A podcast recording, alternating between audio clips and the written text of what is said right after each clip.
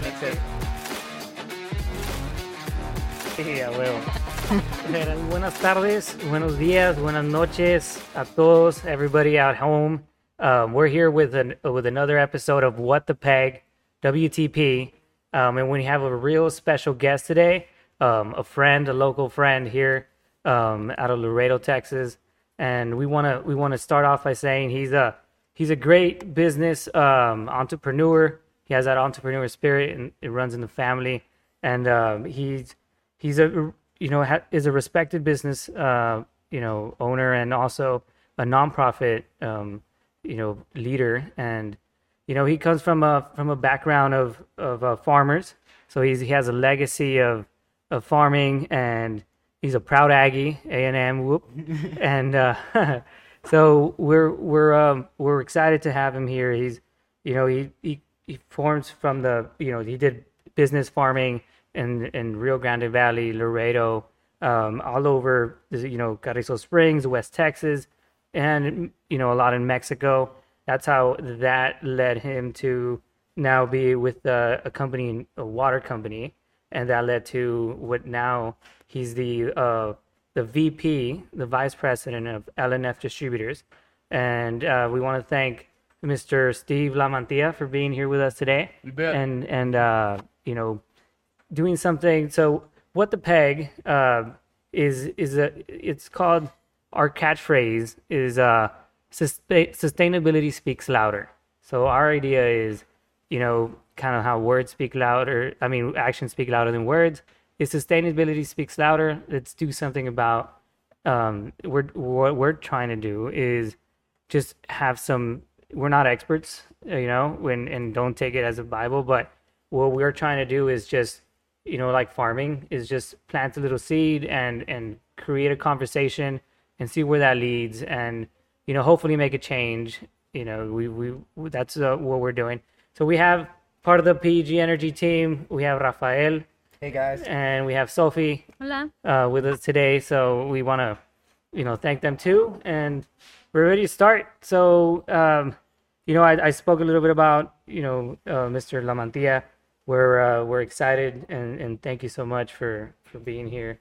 Um, the topic today, so there's there's a lot of background. Um, you know, LaMantia has. Mr. LaMantia is is is in farming. One number one. Now part of L&F distribution. Um, you know, represents over 150 breweries, an extensive list of uh, wines and and spirits, and other distributions as well. Uh, and all of that is is is today. And you know, I know it you know provides jobs over for you know over a thousand employees um, all over South Texas, and and we've we've kind of gotten to know Steve as a as a if I may Texas beer guy, right? so everybody everybody knows if you're if you're uh, if you're t- drinking an ultra like we are today, um, that that was at uh, Steve's warehouse.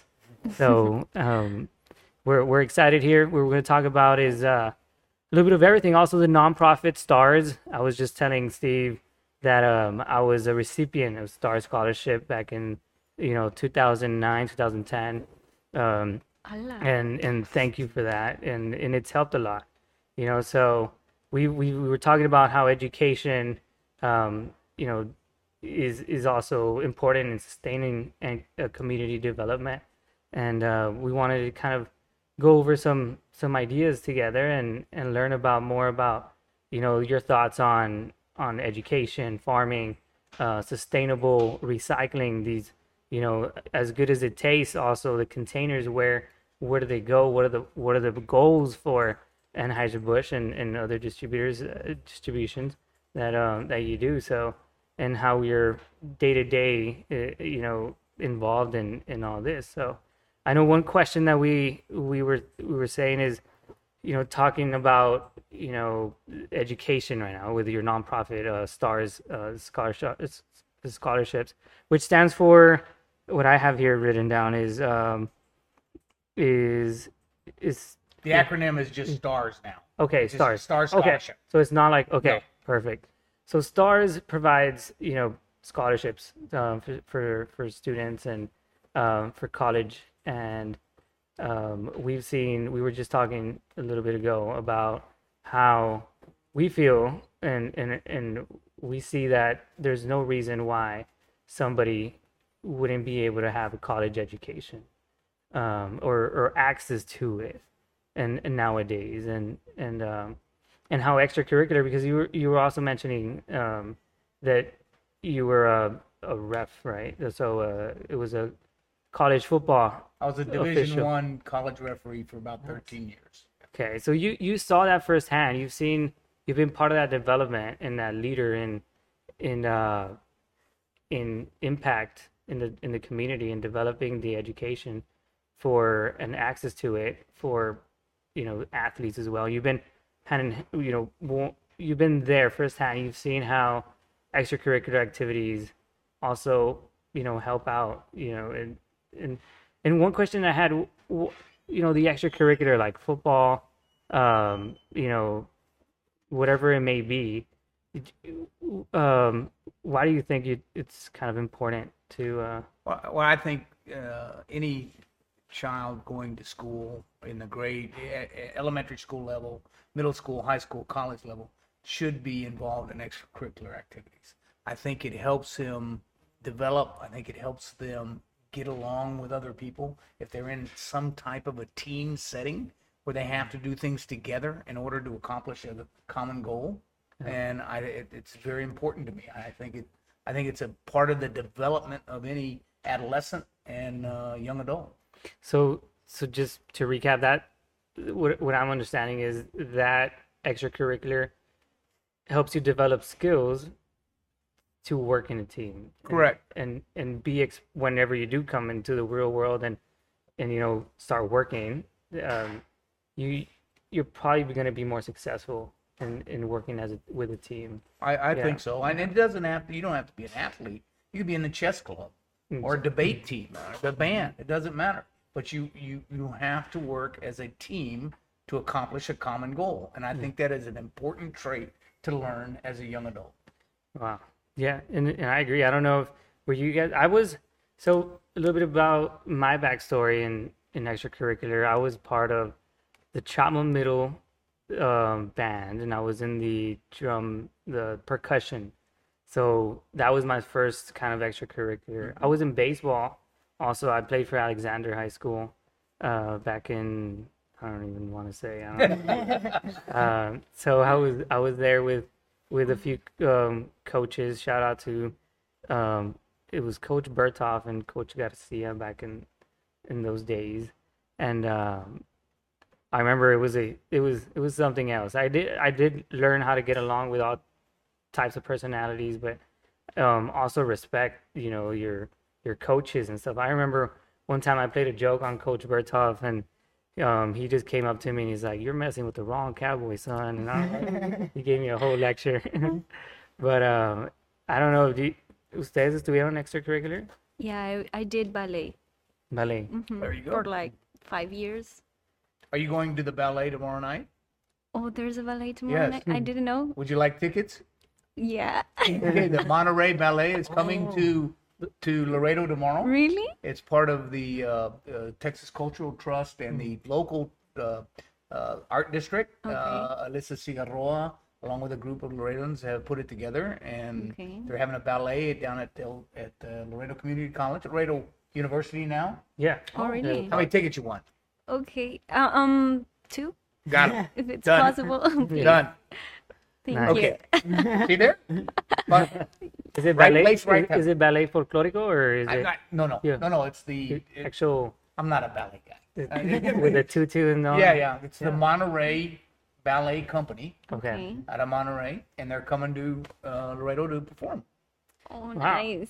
You know, it, funny story. It was it was shout out to one of my friends, uh, Luis Hernandez. They call him Lucky, but he I don't know where I was. I was taking some classes at TAMU, and um, he came up to me one day and he's like, "Hey, um, vamos a, no, ¿por qué no te metes conmigo al, al ballet folclórico?"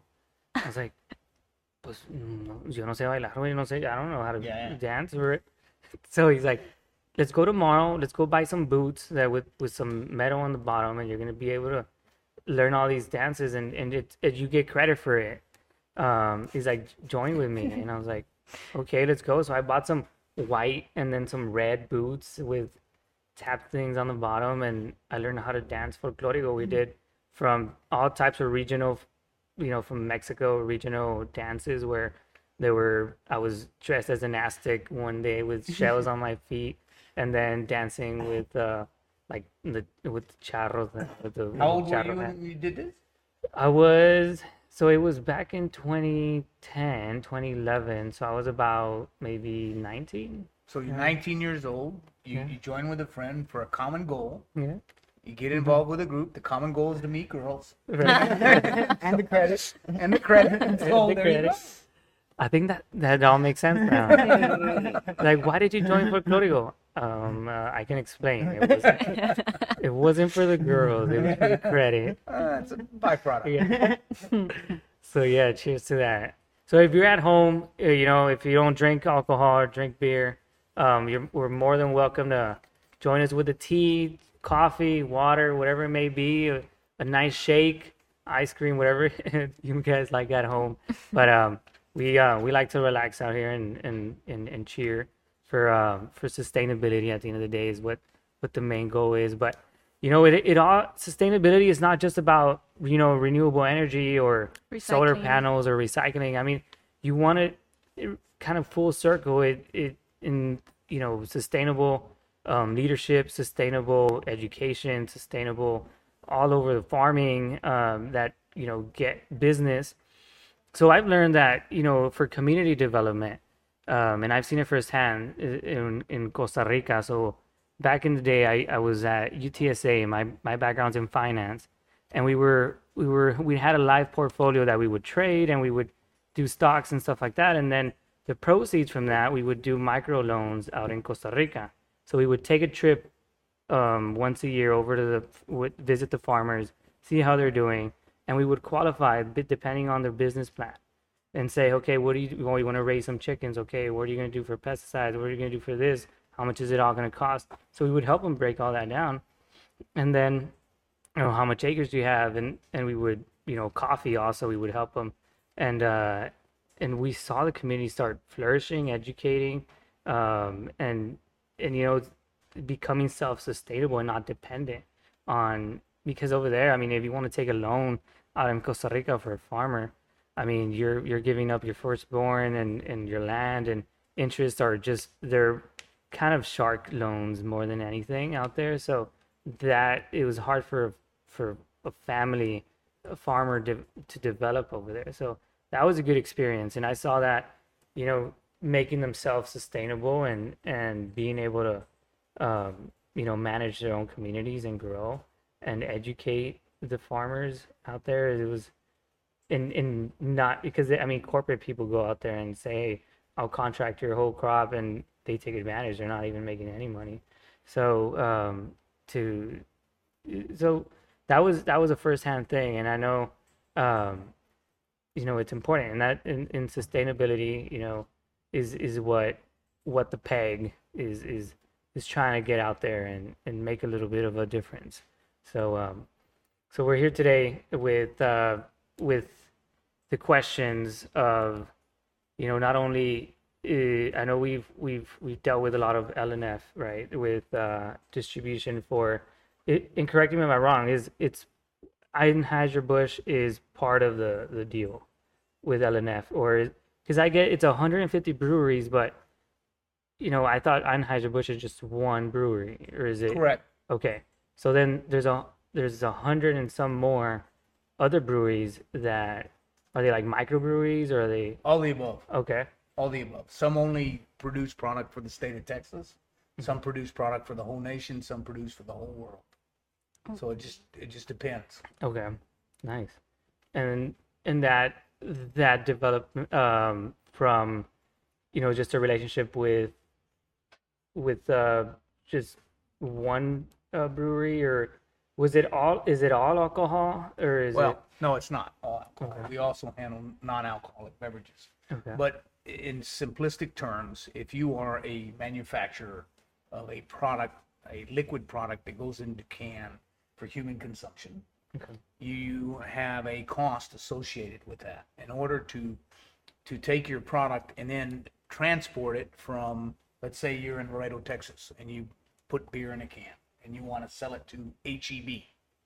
You go to HEB and say, I have this beautiful product, it tastes great, it's wonderfully priced. I would like for you to sell it. And HEB says, okay, we will take it. We have 350 stores. We want you to deliver to 350 stores. And you're like, how am I going to do that? I can't do that. I got to buy trucks. I got to have people for one one product, Yeah. and I'm going to take one case to one to all 350 stores. Every store gets one case. A case sells for let's say twenty five dollars. I make three bucks. I can't make it work, right? Mm-hmm. Economically, it does not work. Mm-hmm.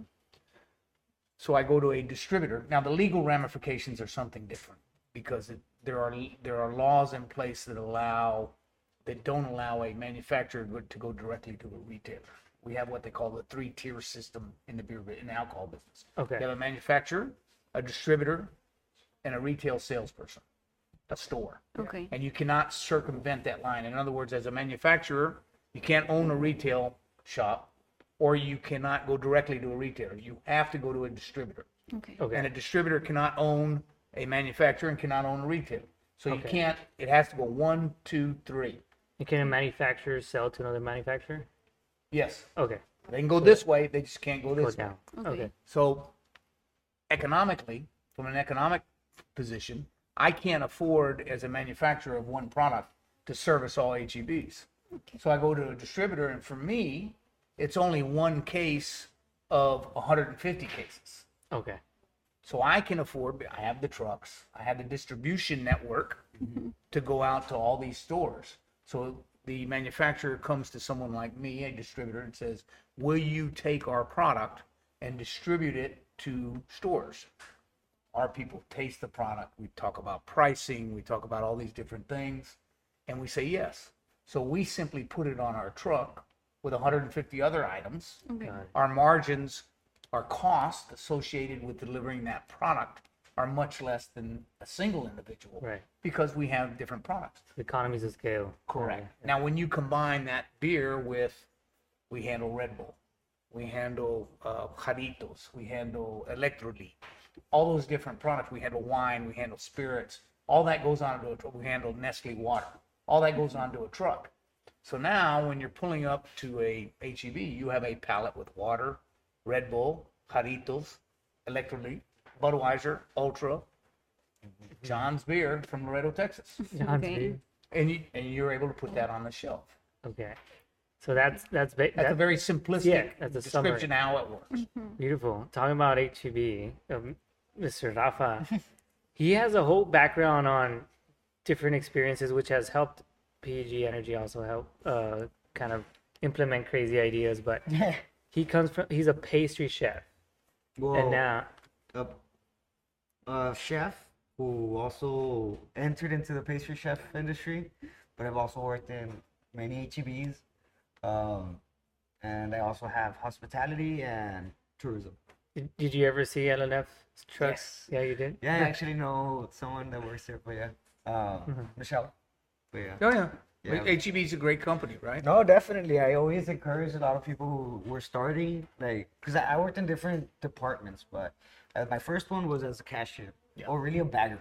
Yeah. Then got into the cashier, and um, from there I started working. Uh, I actually went to college, so I left HEB from Laredo.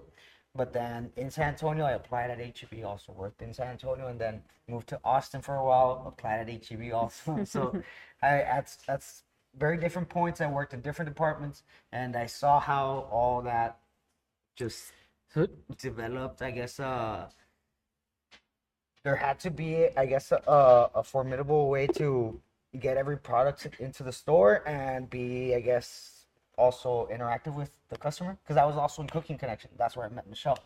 And we had the beer and wine section right in front of us. Mm-hmm. And we knew which bottle of wine was going to go first. We knew that, you know, these bottles, somebody's going to come from certain city. And he knows that the bottles are there. They're going to be gone today. Sure enough, the next day they're not there anymore. He came at seven in the afternoon, took all those bottles, and like we would see all these trends, and and it would make people very comfortable to see. So, you so you got to experience the end, you know, the end of the pipeline kind of exactly, thing. yeah. So where where Mr. Steve was is part of the, you know, seeing from the manufacturer Mhm. to the retailer, and you're in there and seeing it get into the hands of the, of the, uh, of the consumer. Yes, So that's definitely. that's cool. Oh yeah, it was nice. Yeah, so um, I know Anheuser Busch um, is one of them then, and in I know in 2018 they've uh, they made it a goal uh, for for they have very you know several sustainability uh, you know goals, and by 2025 they want almost 100 percent. If I'm understanding right, don't quote me on it. You can you know fact check me on it, but you um, about a hundred percent of it wants of their their cans um, is is hopefully coming from you know um, a recycled product. They are one of the largest recyclers of aluminum in the world. right? So they have a whole recycling team that's a big part of their uh, function. Their their breweries have a goal, I believe, of 2025 of being fully sustainable on water. In other words, all the water will be reusable. None of the water will be new water. Okay. Uh, they have a goal of electrical vehicles. They are currently using uh, uh, driverless electric uh, trucks, Oh, okay. right, and testing yeah. them for delivery for the delivery process. Uh, and so they are constantly trying to, in renewable farming and, and all these different things for the, the, the end goal of sustainability within the company and and to be good corporate citizens. Dang. Yeah. Oh yeah, that environmental impact is is something that that we've seen, you know, a growing trend and um in in you know the corporate image that it gives uh, Sure. somebody too. So um I know that I didn't know about the electrical self-use driving. That's awesome. Yeah, Yeah, yeah, that's it's okay. neat. So later on, do you do you foresee um, L&F having the their distributor distributor trucks coming in I was gonna ask that. electric? No, I think that I, you know, I don't know about my lifetime or not, but I think that it, it is inevitable that we will see the advent of electric vehicles, driverless vehicles, uh, and a better environmentally friendly distribution network. I, I, I think that's inevitable. Now, h- how you get there and how long it takes to get there is, is the question. I can't answer that, but I, I don't think there's any question that is the direction No. that uh, corporate America, distribution America is going to. Yeah. Have you have you noticed being in business for, for some time now? Have you noticed that you know what it would take maybe five years, maybe in the '90s or '80s, into developing a product or or or making a difference in the in having an impact in the in in the industry of whatever it may be, um, like a startup, you know, back in the '80s or the '90s. Now a startup can impact and have that you know that development um, within instead of what it would take five or ten years you see it in one or two years There's no question the evolution product development has is now at light speed. The, Okay. the perfect example of that is seltzers.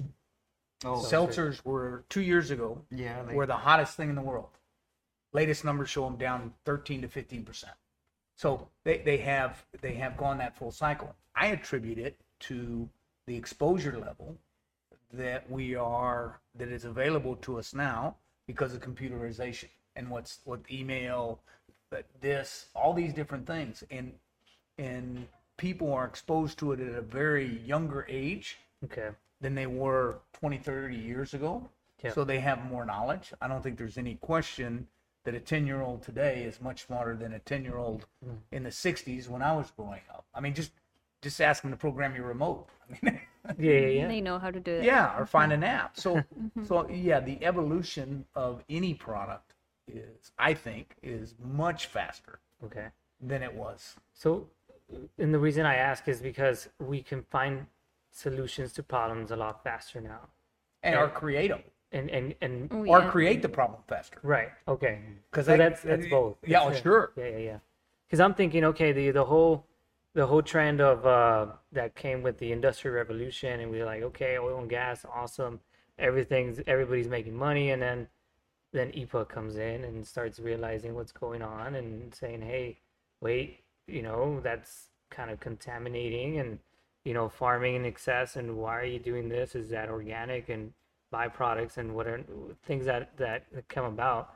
But that took maybe, you know, 10, 20 years to start, you know, having an effect. But now I'm saying, okay, well, can we shut the valve faster um, on that, you know, whatever it may be contaminating? Uh, can we can, we come to a solution uh, without creating more issues at the same time? Uh, that's that's what I was you know trying to say because I know everybody's like, hey, time is ticking. You know, like global warming is real, and you know we're we're we're in big you know we're in big problems now. So with with technology nowadays, and I've realized it with with our business too, with with uh, uh, PG Energy, Peg Energy, uh, a lot of you know I've seen the ability to like, yeah, I imagine I, I can't imagine you know business running without a cell phone, and you know back in the day, I mean farmers and and people in in business would, you know, they they didn't have any sort of communication or or they would have to like you know fax things and things like that. So now it, it's it's definitely a trend. So now that my question is like, okay, can we make a difference faster? Like, are we are we okay? Like, do we got ten years to fix this and or or make a difference?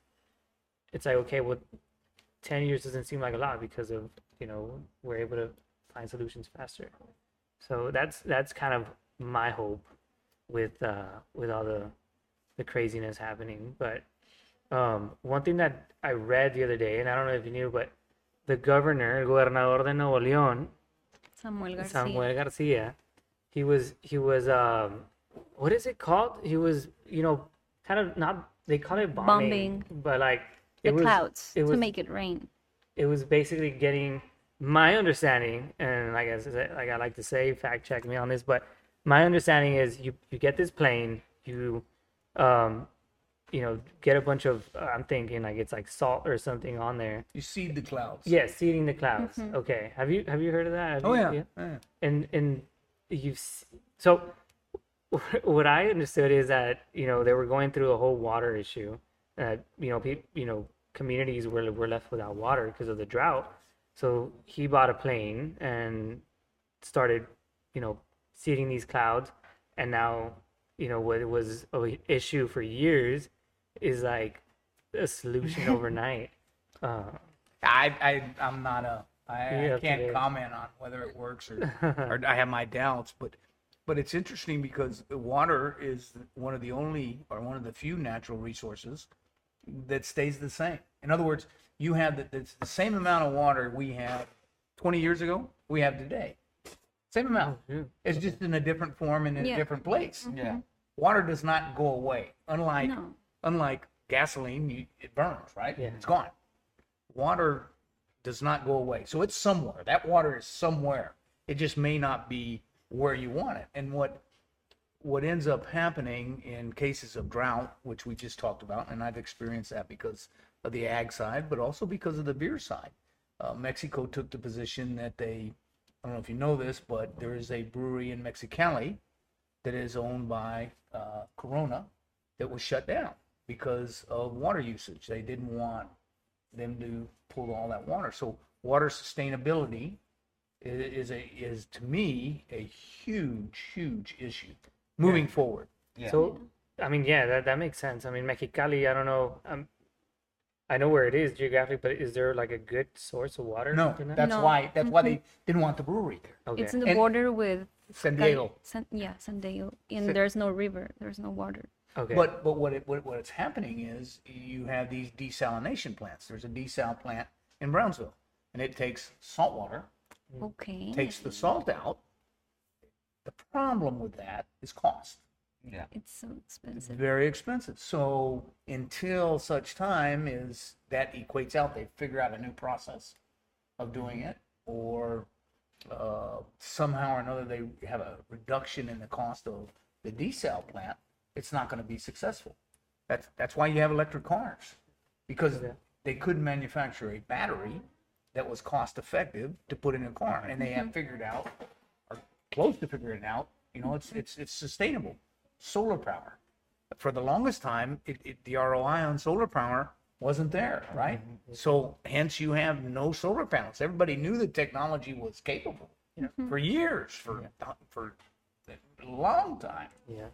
But until the technology is such that the cost comes down, very difficult to make it make it successful. And I think I think it's for everything. Is like you'll see a trend of you know a product being out there and then it, it's good for us, and maybe people can adopt it because it's expensive, but then you'll have people that are realizing, hey, there's there's a little bit of demand, and that demand drives competitors to come in and supply, and that you know com- competition between you know manufacturers is what drives the prices you know down. And that, that's what i've seen. The more people in the game the, the the better the product the more efficient. Now it's everybody's like okay who has the best product for the best price? And it's always kind of a game. And then okay you develop this you know you're bringing the price down but then you can't meet demand so the skyrockets back up.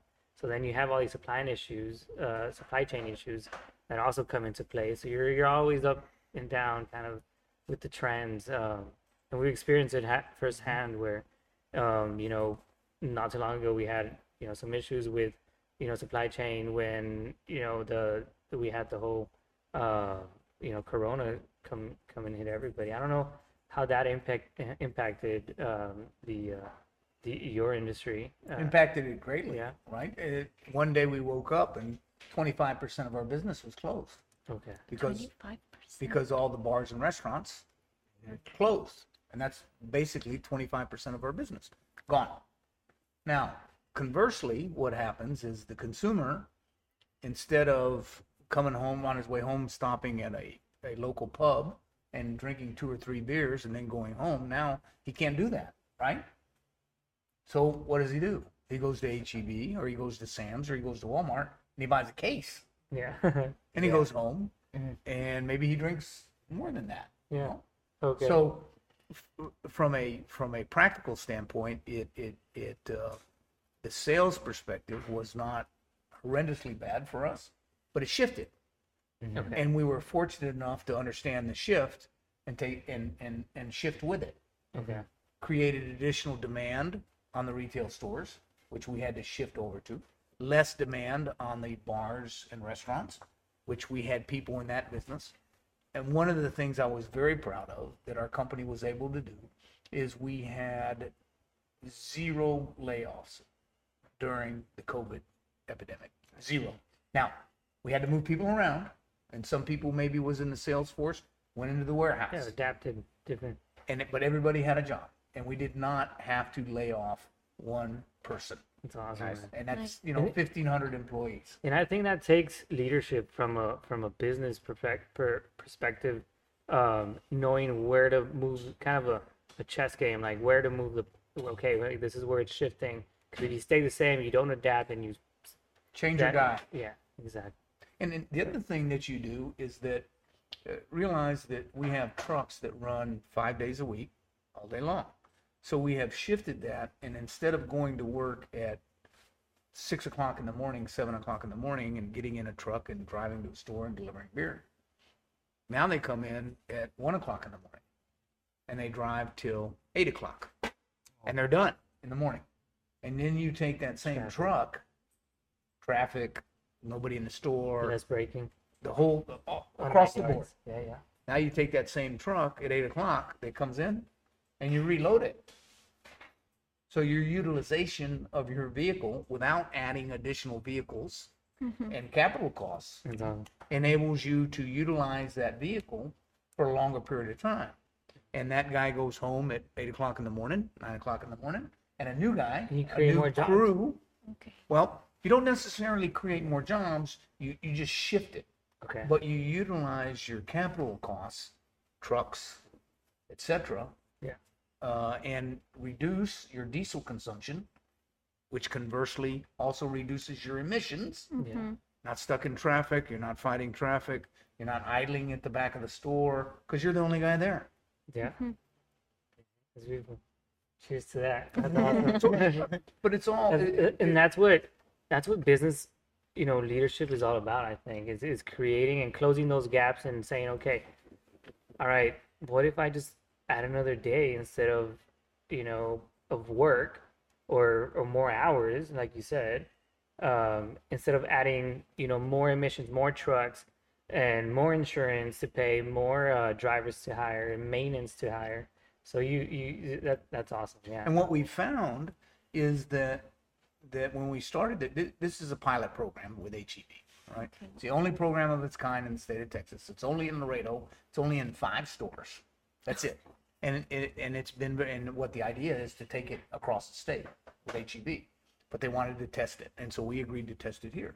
And what we found was that initially we thought that the employees would be pushback on you know having to show up at work at one o'clock in the morning. It's you know the hours are completely different. But what we found is realize that guy gets he is done with work Friday at eight o'clock in the morning. Oh, nice. He's done. Just takes a nap, ready for the carne Friday, asada. Saturday, he doesn't have to come back to work till Monday morning at one a.m. Yeah. So it, it's kind of interesting. It also helps with, I guess, you know, the, the you know, the, the, the morale also in the with with the driver.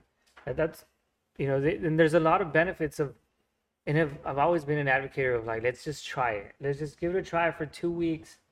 If it doesn't work, maybe something else will come out of it. You have to do your due diligence. Yeah, It has to be a it has to be a smart idea. Yeah, to yeah. begin with, right?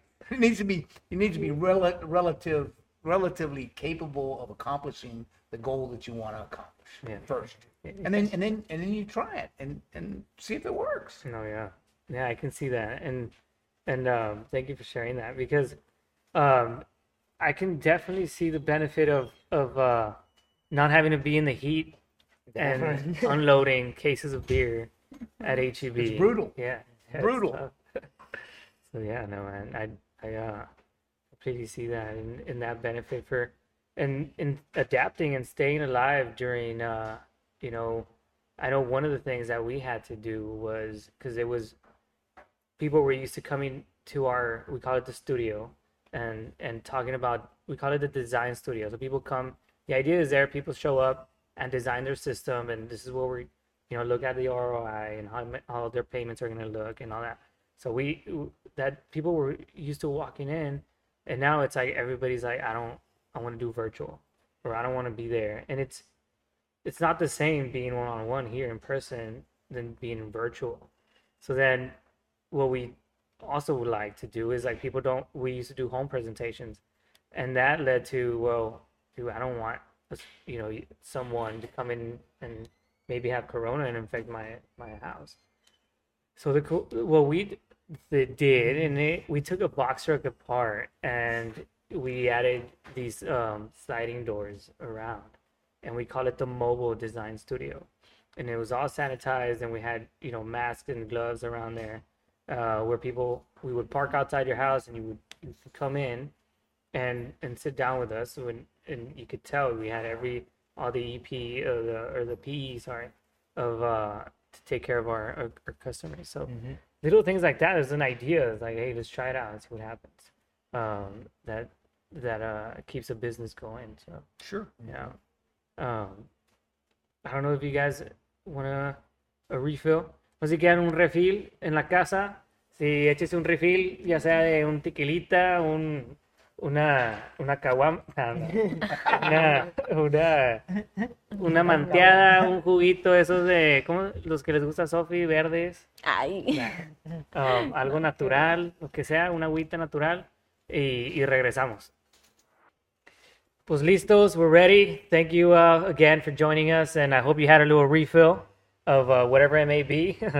so we're here uh, drinking some uh, some ultras uh, with Steve, Steve LaMantia. Uh, we're excited to uh, to to keep talking, continue talking about you know what what the peg, sustainability, and and um, you know just just to learn a little about you know how it works with with Steve and how he's exposed to um, the business part and you know what what uh, type of difference we've seen around uh, you know the type of sus- type of sustainability out there. So um, right now we were about to get into a topic, and I think it's I know uh, a lot of people love uh, love Aggie Aggie land and Um, you know, what was what was something you were going to Well, I was uh, as I heard earlier, you um you grew up in the agriculture, I guess, with your family, right? Correct. But like um, I guess my question is, how does one start? Like, how would you guess uh one can begin seeing like the the cattle side of it? You know, having um,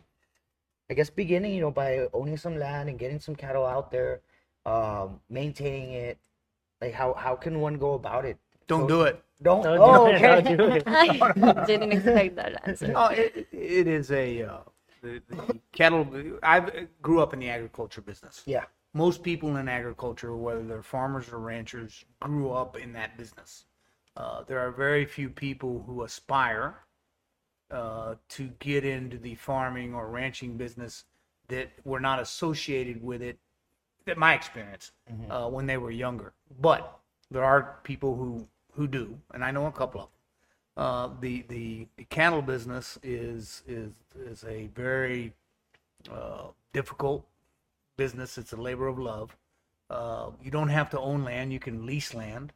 Uh, cattle are relatively cheap, and and a what we call a cow calf operation, where you where you buy a cow and you have a bull, and they produce a calf, and hopefully that cow will produce a calf every year that you sell, and that's how you make money. Uh, it's dependent on the weather. Agriculture is very dependent on the weather. Doesn't rain, there's no grass, there's no grass, there's nothing to eat, there's nothing to eat. They either you feed them or you sell them. Uh, So it's a it is a very very uh, difficult business, but it's also a very rewarding business. If you like the outdoors, if you like working with animals, if you like being dependent on your own sustainability, and not relying on other people because it's completely dependent on the amount of effort you put into it. Uh, and if you're willing to put in that effort, then then it can be very rewarding. Uh, like I said, I grew up in that business. It, you know, I I uh, enjoyed it very much. I enjoy being outdoors. I enjoy being part of that uh, that lifestyle. Uh, but it is it is a it's a grind. It's I'm labor sure. intensive. It, it is it is a grind, but again, like I said, it can be very rewarding. Uh, uh, it it is the the farming business is the ultimate supply and demand business. Yeah, when def- when the when the when the price is the highest, the quality is the worst. When the quality is the best, the price is at its lowest. I mean, that's completely supply and demand. So yeah, no. Then, did you ever? Uh, did you ever ride a bull? Ever? No, Okay. no, I never, I never was. uh, no, never. I've been run over by a bull. But, Wow. but I never, yeah, I mean, because animals are are Uh, wild creatures, right? I mean, and you mm-hmm. if you you have to be very careful. So you're in an enclosed area when you work cattle, and so you have to be very careful because they get a little temperamental sometimes. So mm-hmm. it is a, it, it is a, it is also very dangerous. That's why I don't wear rings because you get a ring caught and then you lose a finger before you know it. Mm. So it's it, it is a uh, animals. Yeah, you have to be very careful. Okay. Yeah, horses as as an, Oh, horses are the Yeah. dumbest creatures on earth. Basically, yeah. yeah. No, no. It's, dude, it's crazy, right? Like I've I've been exposed to a little bit of. I bought some some makers not too long ago, and and I said, okay, well let's let's put up some um, some sheep. So we got some nannies and and some, um, and then we were doing some uh, uh, cabritos. So I bought some. Uh, Do you have it out? Los yeah, all everything, a la griega y todo. So we, so I, I had the, the los, los sementales. uh, What, what is, how do you say it in English? sementales. Yeah, like the the, I guess the ones that you know, Are the best. like the no- yeah, is it is it You're talking about a cow type of cow. Well, like a, Mm, well, no, it the, los sementales is the one that you know is is the is it like the bull for for like I don't, I The don't- mating. Yeah, it's the the Ram. yeah For the yeah, goats? yeah Yeah. Yeah, the ram. the ram Stallion. the stallion The stallion. Well, Stallion. that's for Well, horses. yeah, that's for horses, but yeah, you you have a billy. okay A billy is Yeah. a male goat. that's used for breeding Correct. That's the Okay. male goat. The billy. The nanny is the female Oh, goat. okay. Yeah. So I had a few billies, los sementales, and these things look scary, man. Uh, But Yeah. some of them aren't as crazy as they look. But um, yeah, I had some exposure to it. I got lucky because, like you said, we're exposed to weather, and and um, I had a few. I don't know. It was like about eighty heads that I that I was able to raise, and uh, it was it was cabritos. It was a mixture of nannies, and we had some sheeps, uh, and you know the los sementales de, de los borregos, uh, and we took them to to Valde, To sale? right, to do the the whole auction thing. Mm-hmm. and made made some money back and and it was right before the freeze. So it was it was it was a lucky Yeah. lucky shot. And we sold the i we saw sold all of them um and then uh i bought some horses.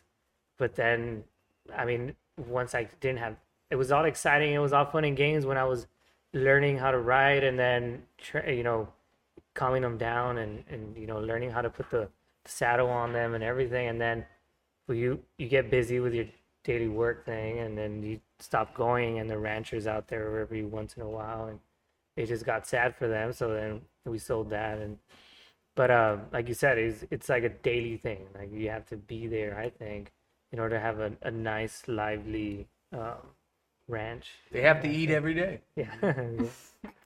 Yeah so it was exciting man. Um so thank you again uh, you know i want to i want to you know start saying thank you uh for for taking the time uh mr lamantia to come by and and uh you know you know you know thank you for all the support you know that, that you you've uh giving the community here. I know you do a lot with uh with with your business and um at L&F and also with stars scholarship me being one of uh, a recipient um I, I remember being one of the ambassadors for TAMIU at a at a gala at the country club uh, with the fundraising and um, I remember you cheering on the people to to get them get them going. So uh, you know, thank you for that, and um, you know, you're you're uh, you, you make Laredo proud, and and um, you know, we, we can't thank you enough for coming and sharing some of your experiences. You know, again, what we're trying to do here at, at What the Peg is is just to talk a little bit, get this conversation started.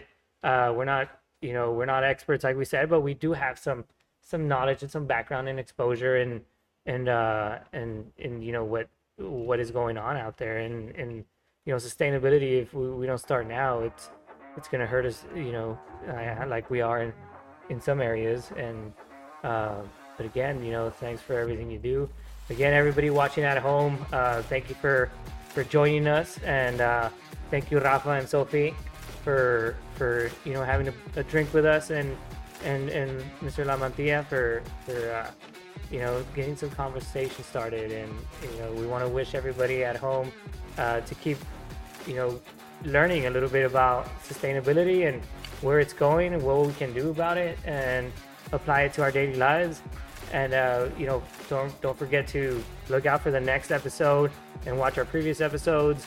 Um, look at look us up at our platform platforms. And uh, we have some gear that we're going to be giving away soon. So uh, just you know like the, the do i don't I, I need to practice my my promotion part but uh you know we want to thank you everybody for for for joining us today. And Thank you. um, everybody at home you have a good rest of the we'll see you soon. Salud. Saludcita. Cheers. cheers Miren, guys Está nomás para- vamos a hacer sí a huevo. Espérate.